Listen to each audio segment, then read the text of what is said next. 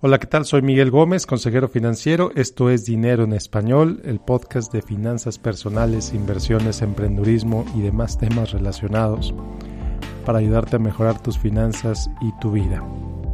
Y bueno, pues el día de hoy vamos a hablar sobre el día que me pidieron que me depilara el pecho. Comenzamos. Bueno, pues sí, efectivamente, el día que me pidieron que me depilara el pecho. ¿Qué pasó? Bueno, pues para mí la salud es muy importante. Todo el mundo te dice eso, todo el mundo piensa eso, que la salud es muy importante. Pero para mí, pues yo sí eh, busco llevarlo a la práctica. En ese sentido, pues cada año, por los últimos cinco años, mm, me he realizado lo que se conoce como un check-up, un chequeo eh, general de, de, mi estado de salud.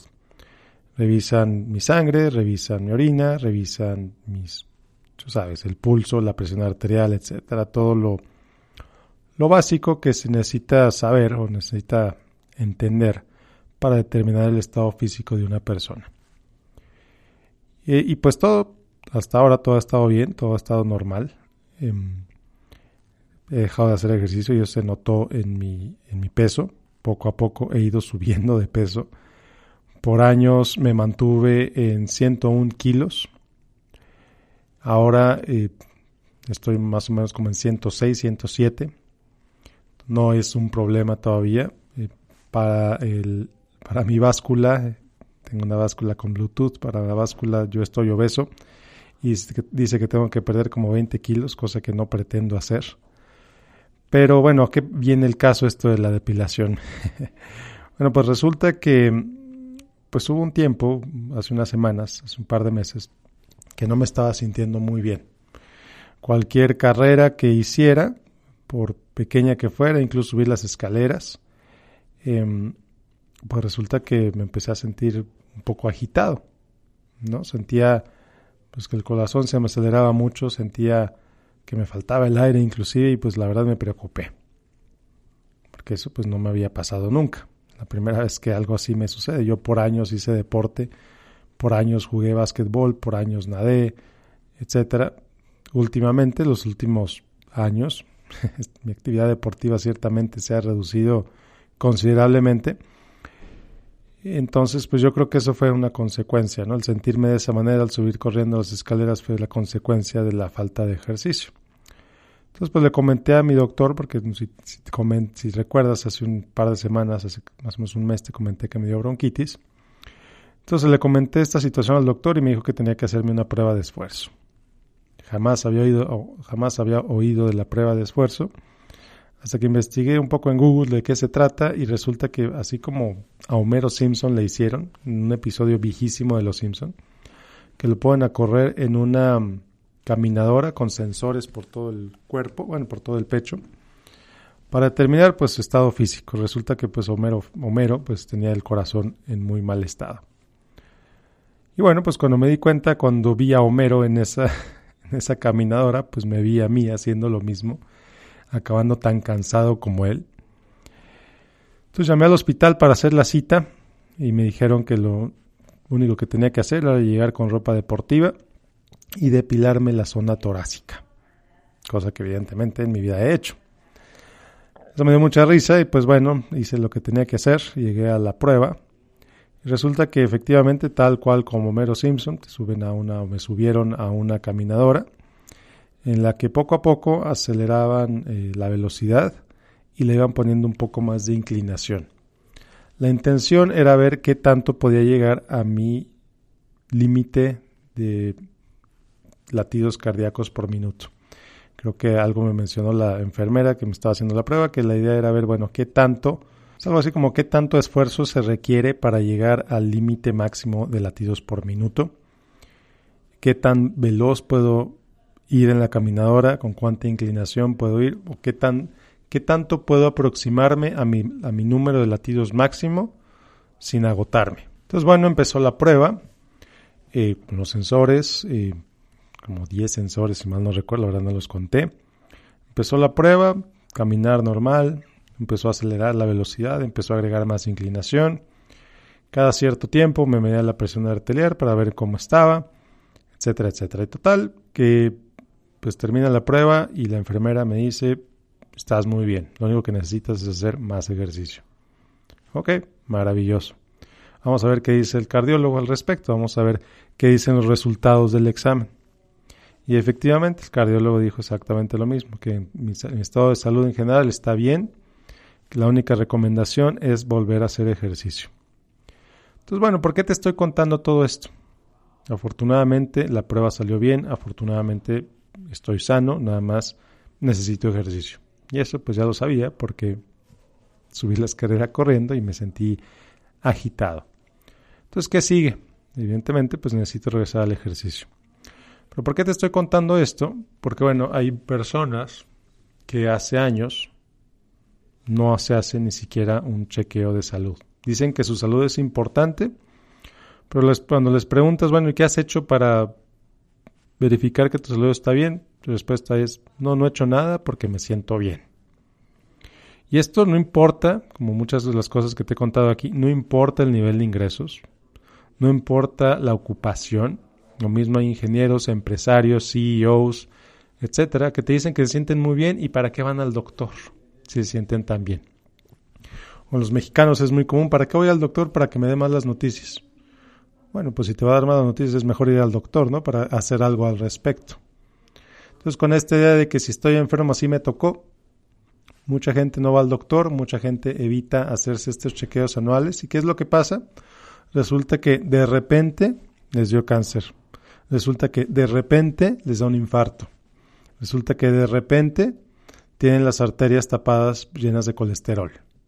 Y no, de realidad es que no fue de repente son procesos que toman años, son procesos que no suceden de un día para otro, son procesos que evidentemente no ocurren de repente. Entonces, si te haces un chequeo anual, a partir de cierta edad es indispensable que te hagas un chequeo anual, creo que dicen por ahí de los 40 años, yo empecé a los 30.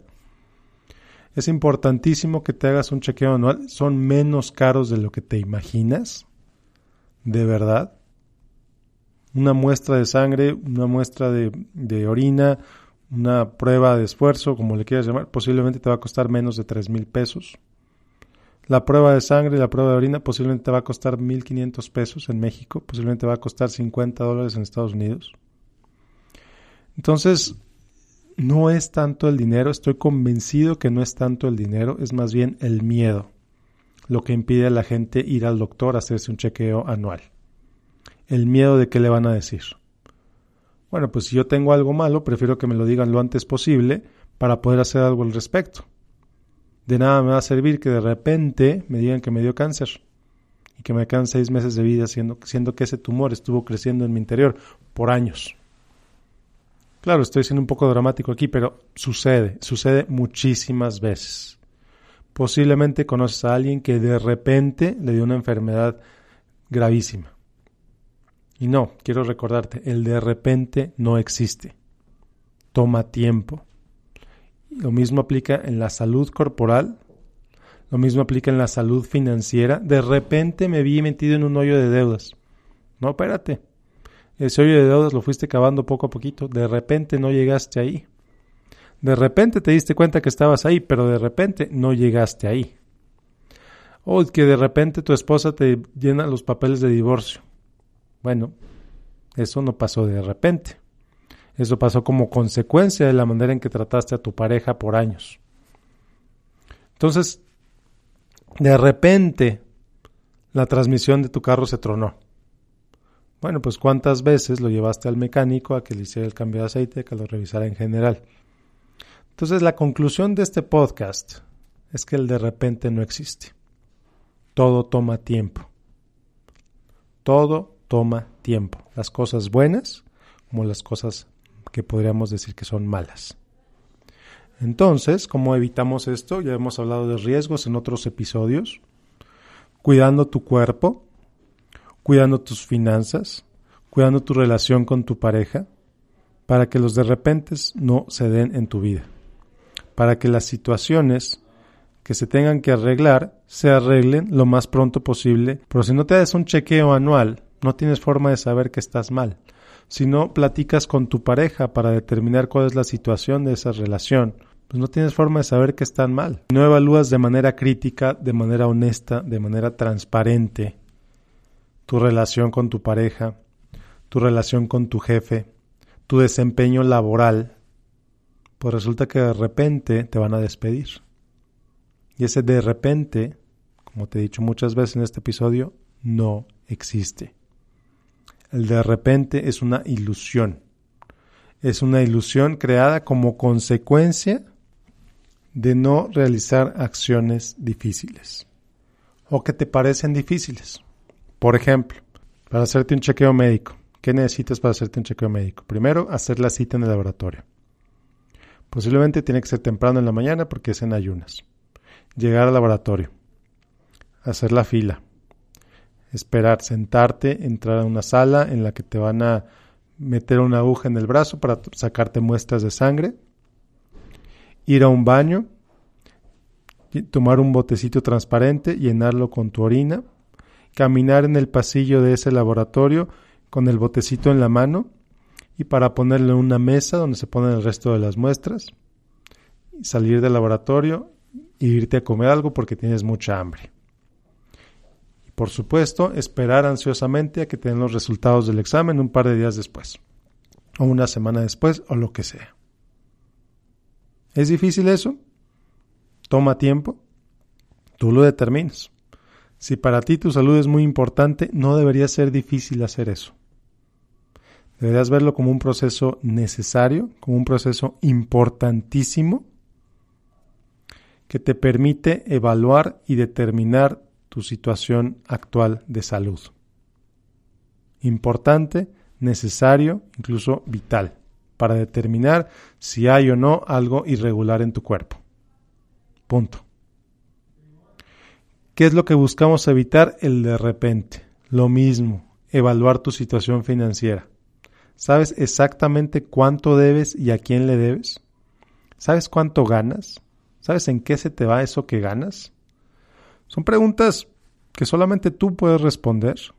Son preguntas que si tienes la claridad financiera, pues las vas a poder responder sin ningún problema.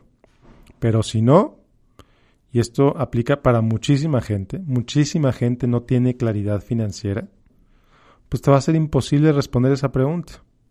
Ahora, ¿cómo adquieres esa claridad financiera? Bueno, hay muchísimos libros, muchísimos recursos. Buscas en Google cómo determino cuánto tengo. Buscas en Google cómo determino cuánto debo. Revisas tus cuentas bancarias, etc. Pues si lo que te falta es motivación, si lo que te falta es el deseo de hacer eso, y aquí es, va a sonar a comercial, es un comercial, lo siento mucho. Es importantísimo que lo hagas, entonces por eso te lo estoy diciendo aquí Estoy por lanzar un, programa, un curso, un método de 21 días que le llamé 21 días para la, la, claridad de tus finanzas. Y en este programa lo único que vamos a hacer es durante 21 días, cada día vas a recibir un mensaje mío, algunas veces con un archivo para que lo llenes, con la idea de que cumplas esa tarea cada día y que al cabo de 21 días tengas absoluta claridad sobre tus finanzas. Sepas exactamente en dónde estás parado, en dónde estás parada. Sepas exactamente cuánto tienes, cuánto debes y qué vas a hacer para mejorar la situación financiera. Yo no te voy a decir qué hacer para mejorarla, es algo que tú tienes que definir. ¿Por qué? Porque solamente tú sabes cuál es tu situación actual y solamente tú sabes qué es lo que quieres hacer. Entonces, a lo largo de 21 días, cada día vas a recibir un mensaje mío con esa instrucción, con esa tarea.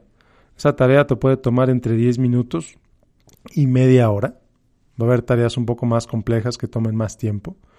Pero si no lo haces, si, si, tienes el interés de hacerlo y no lo has hecho, este curso, este programa es para ayudarte a que lo hagas, para impulsarte a que ahora sí tengas esa claridad financiera. Y bueno, si te interesa este programa de 21 días, te invito, te pido que me escribas a mi página en facebook.com, diagonal Miguel Gómez Consejero, me mandes un mensaje, un inbox, pidiéndome más información sobre el programa de 21 días. Creo que es importantísimo para todos tener claridad financiera. Este programa lo vas a tomar una vez, pero te puede servir los archivos que, vas a, que te voy a enviar. Los puedes usar tantas veces como sea necesario. Obviamente es para tu uso personal, pero para que vayas viendo cómo va mejorando tu situación financiera a lo largo del tiempo. Entonces, otra vez, escríbeme un mensaje en facebook.com, diagonal Miguel Gómez Consejero, y con mucho gusto te mando los detalles sobre este programa de 21 días para tener claridad en tus finanzas. Basta ya del de repente. Basta ya del no sabía. Basta ya del después lo hago. Toma acción, adelante y siempre, siempre hacia adelante. Muchas gracias por escucharme. Nos vemos la próxima semana con otro episodio de Dinero en Español. Que tengas un excelente, excelente día.